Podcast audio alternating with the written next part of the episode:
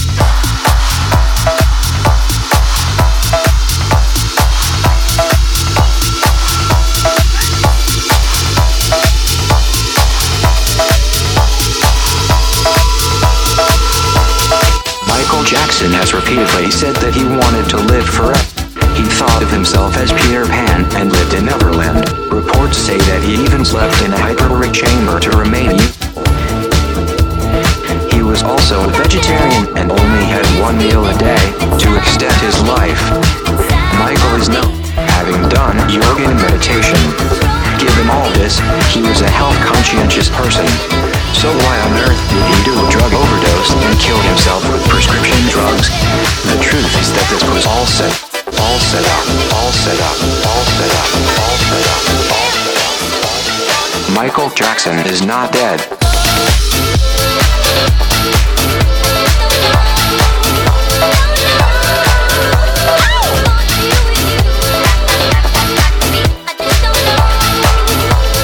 Michael Jackson is not dead.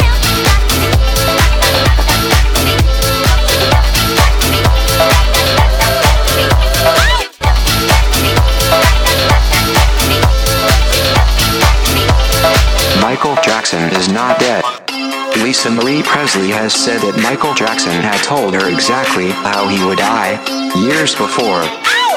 So this is something that Michael had been planning for a long time. He was just looking for the opportunity to pull it off. Michael Jackson wanted to know how the world would react to finding out that he had died. Michael Jackson is not dead.